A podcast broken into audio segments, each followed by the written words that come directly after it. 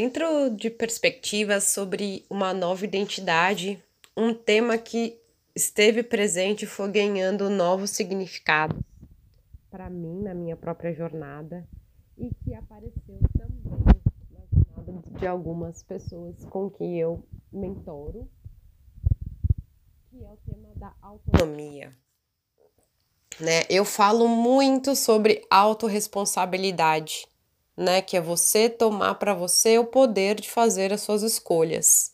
É você ser responsável pelo caminho que você decide criar, é tomar decisões que vão te levar à criação da vida que você deseja, né? E isso parte desse chamado para você olhar para o seu próprio poder ou você se empoderar da sua história, de quem você é, de quais são seus valores, qual mundo é esse que você quer criar, quer participar.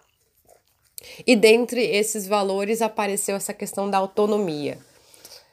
É, na minha própria jornada, quando eu comecei, antes de eu começar a desenhar meu projeto de vida, o A que é o que eu vivo hoje, eu tinha algumas ideias rebeldes, vamos chamar assim, já de viver em, em comunidade, de viver fora do sistema, né? O sistema como ele se apresenta, como a gente vive, ele sempre para mim foi algo que eu não me sentia pertencente, que eu sabia que tinha alguma coisa errada, que eu buscava alternativas, que eu viajava pensando em outros modos de se viver diferentes dessa estrutura do capitalismo, né, em que sempre um perde, um ganha, um para um ter, o outro não tem.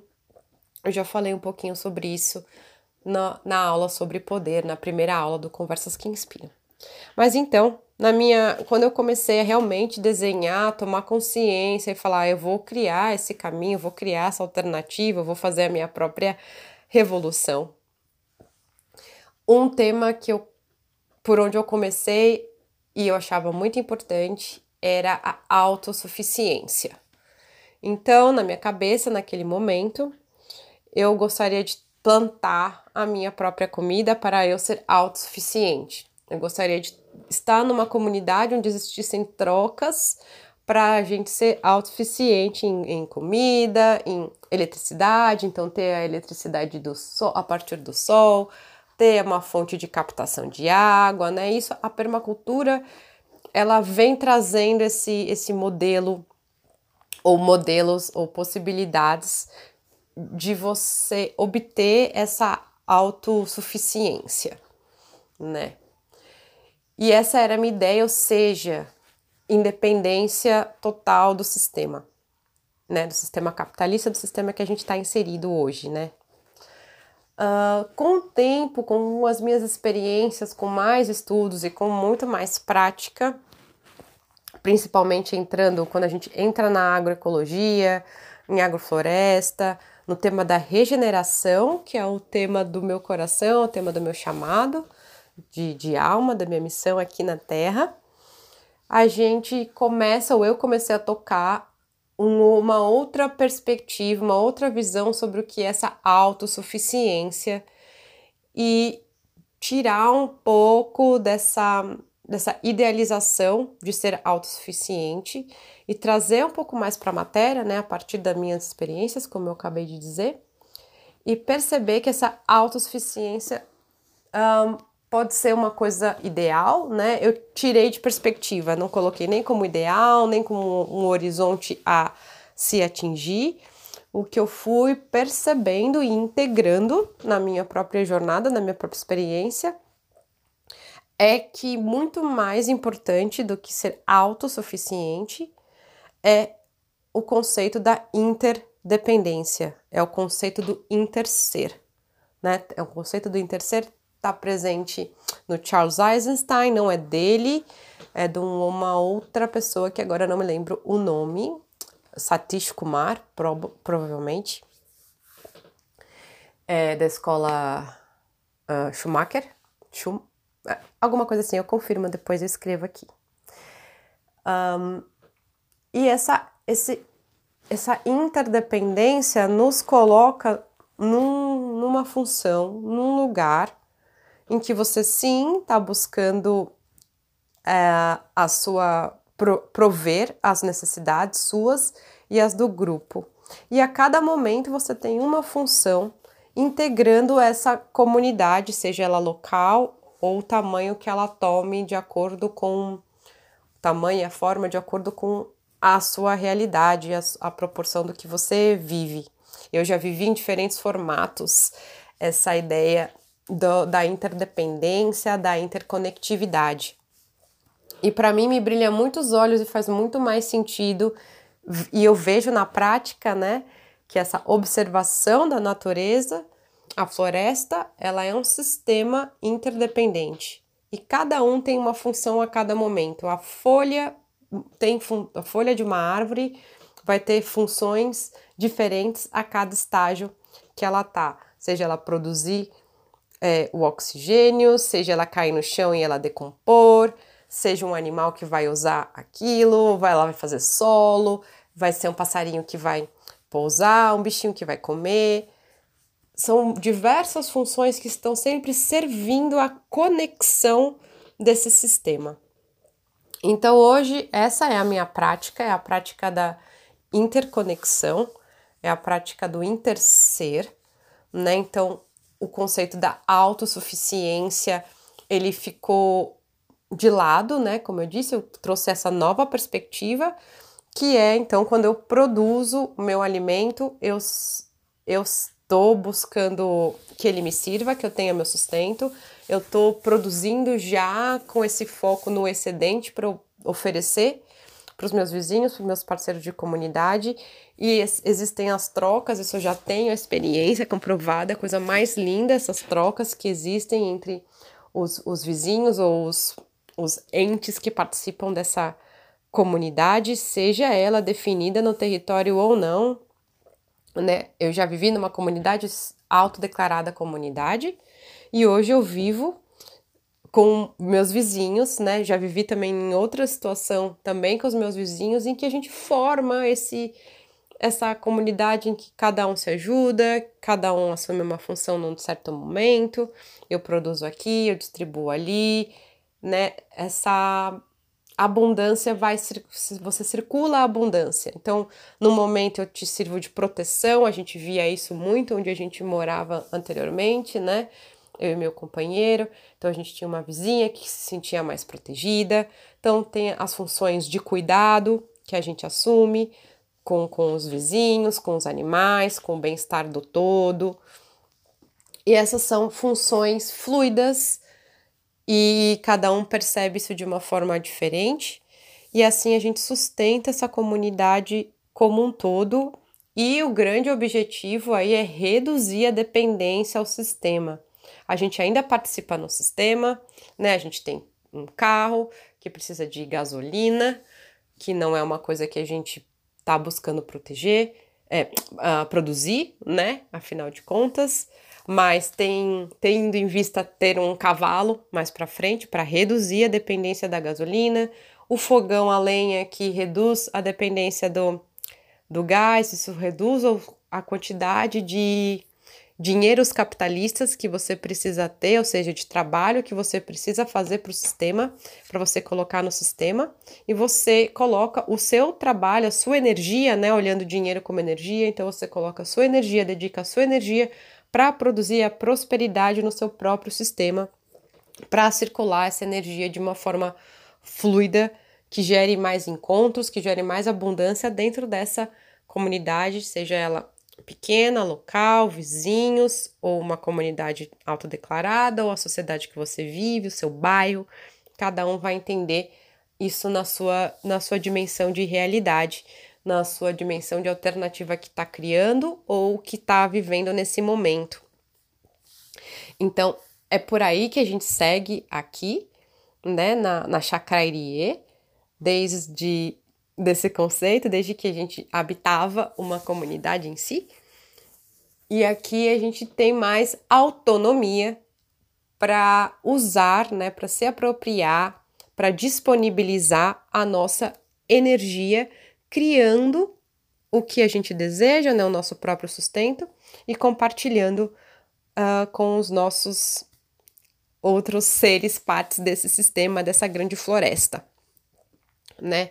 Então, para mim, a autonomia hoje é eu ter total poder de usar a minha energia de acordo com os meus próprios fluxos, de acordo com a demanda dessa, desse estilo de vida que eu criei, que eu escolhi viver, de acordo com a harmonia que é importante para mim, de acordo com os meus valores, né? Então hoje eu sou autônoma para decidir os meus horários, eu sou autônoma para decidir onde, que projetos eu vou eleger, né? Eu sou autônoma para escolher como eu vou reagir diante das demandas que se apresentam, que se tornam prioridades, então como organizar essas prioridades.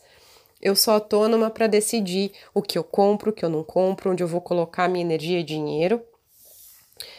E por aí é como eu percebo a autonomia na minha vida hoje e é muito importante. Então, autonomia para mim está muito ligado com liberdade. Liberdade de fluir, liberdade de ser, liberdade de escolher. Isso para mim é ser um ser autônomo, né? E nessa forma, independente de um sistema, mas interdependente das relações que a gente cria e que nos sustentam, né? E que fazem parte desse cuidado, desse amor, dessas trocas que são relevantes.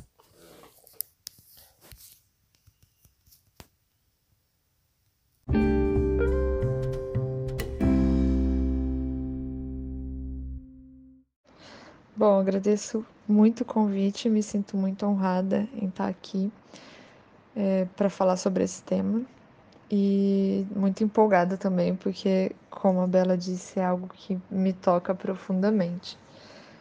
É, a ideia de, de autonomia apareceu para mim de uma forma mais concreta quando eu comecei a estudar mais fundo sobre processos participativos. Durante a minha graduação, eu via muitos grupos, associações, coletivos que conseguiam atender às suas demandas, seja ela de moradia, de infraestrutura urbana, espaços públicos mais qualificados, demandas por alimentação, enfim, qualquer demanda, através da participação popular e do engajamento social em diversos modelos, é, através de mutirões, participação em audiência pública, intervenção na praça de um bairro, até eventos na comunidade. Mais recentemente, é, eu vi a construção de hortas comunitárias, enfim. Eu vejo nesses movimentos, né, nesse engajamento, um grande vetor para transformação social, de melhoria de condições de vida das pessoas. E por isso que ele é tão importante para mim, como a Bela falou, eu sempre tive esse valor de justiça social muito forte. É, eu busco a construção de soluções na coletividade e eu venho buscando formas de atuar com isso. E eu vi que envolver as pessoas nas tomadas de decisões e nas ações que impactam diretamente a sua vida, como por exemplo o asfaltamento da rua de um bairro, é, pode empoderá-las para construir algo maior, para fazer parte de uma transformação maior, inclusive. Então, eu parti dessa observação de ações mais concretas, né, de mudança de uma realidade através da participação popular, até chegar nesse conceito que eu já considero um pouco mais abstrato, que é o conceito de autonomia. Só para contextualizar, na origem da palavra, que vem do grego autos, seria por si mesmo, e nomos seria lei. Então, a palavra autonomia ela pode ser entendida como dar essa própria lei, ou seja, cada pessoa decidir sobre a sua vida com base em normas e leis próprias. Só que isso bagunçou um pouco a minha cabeça porque eu me perguntava como que uma pessoa que já nasce em uma sociedade em que as leis, as regras, as normas sociais já estão ali, já existem, e ela é ensinada com base nessas normas, como que essa pessoa pode viver suas próprias leis, né, de acordo com suas próprias vontades. E se todo mundo resolvesse fazer isso, como que a gente viveria em comunidade? E, e é aí que entram as ideias de um filósofo chamado Cornélio Castoriadis, é, em que ele fala que o alcance da autonomia na sociedade em que a gente vive hoje, ele deve ser concebido como uma empreitada coletiva e que isso prepararia as pessoas para lidar com a sua liberdade e com a liberdade do outro.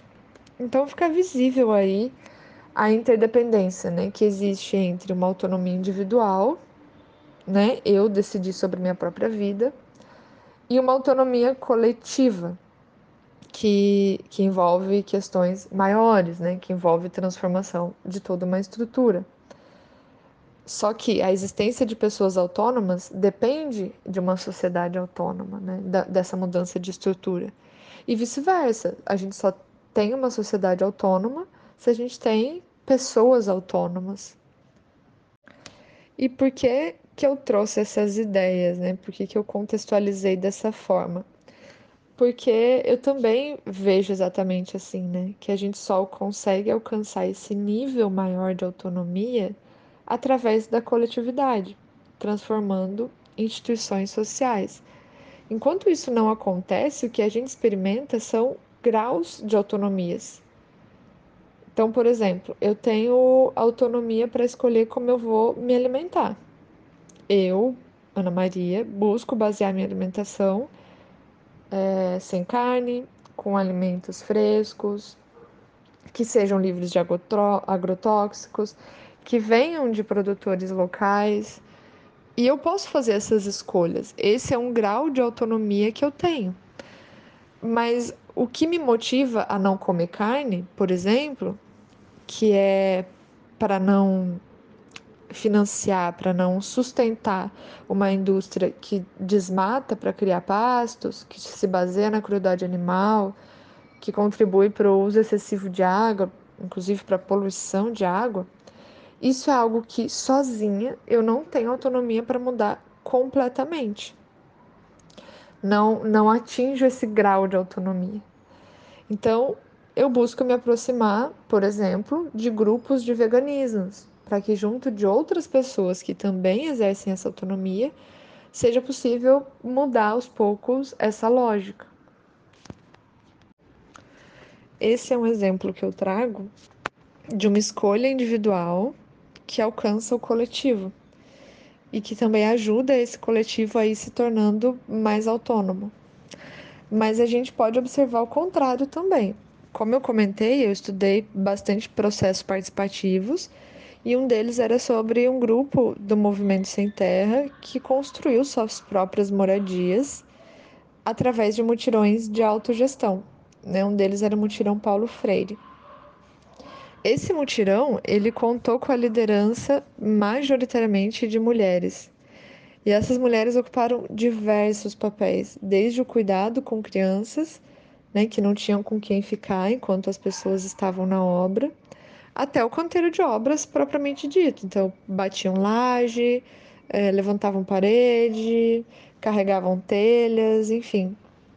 É, uma dessas mulheres ela trouxe o relato de que muitas das que participaram do movimento se divorciaram ou durante ou depois.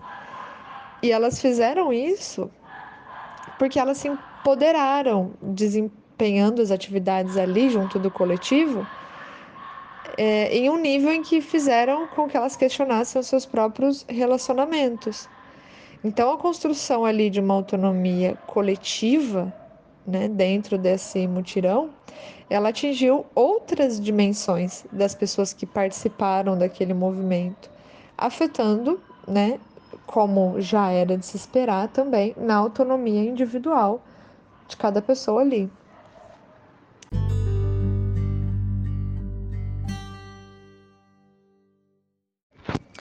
E para fechar, eu gosto muito desse exemplo também, porque ele mostra a importância do coletivo e dos processos participativos, né, para ensinar o indivíduo a ser autônomo. Eu comentei no início que a gente já nasce em um lugar com a estrutura de normas já definidas, e eu complemento agora dizendo que essa estrutura também é responsável por perpetuar desigualdades.